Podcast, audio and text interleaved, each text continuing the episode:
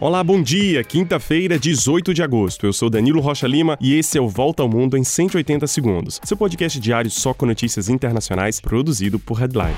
Começamos o dia com notícias da guerra na Ucrânia. A cidade de Kharkiv, segunda maior do país, voltou a ser bombardeada pelos russos. Pelo menos sete pessoas morreram e 16 ficaram feridas.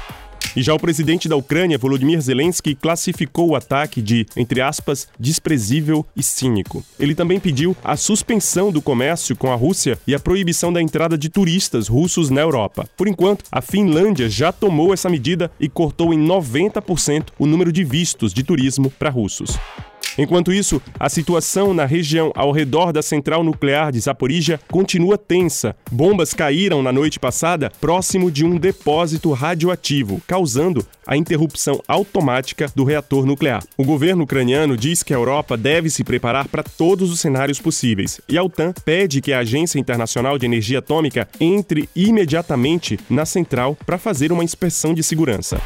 No Afeganistão, uma explosão dentro de uma mesquita causou a morte de pelo menos 21 pessoas em Cabul, capital do país. Segundo a polícia local, explosivos teriam sido colocados dentro do templo. A autoria da explosão ainda não foi esclarecida.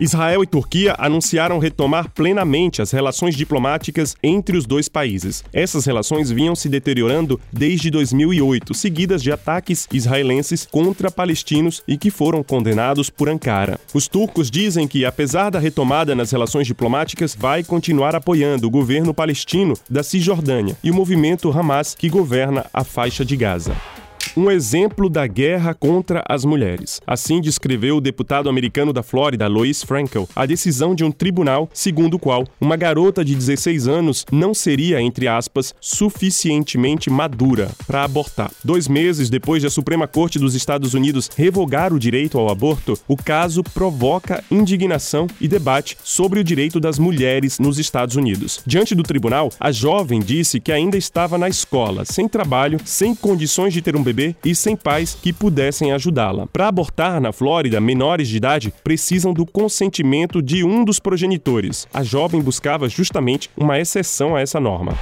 E na Argentina, milhares de pessoas foram às ruas da capital, Buenos Aires, contra a escalada da inflação e a especulação de empresários locais. Pela primeira vez desde que o presidente de centro-esquerda, Alberto Fernandes, chegou ao poder em 2019, centrais sindicais aliadas ao governo também foram às ruas. E é isso, a gente se encontra amanhã para mais uma volta ao mundo em 180 segundos. Seu podcast produzido por Headline. Não esqueça de clicar em seguir nosso podcast na sua plataforma preferida. Assim, você recebe nossas notificações e não perde nenhum episódio. Um grande abraço, um excelente dia e até mais.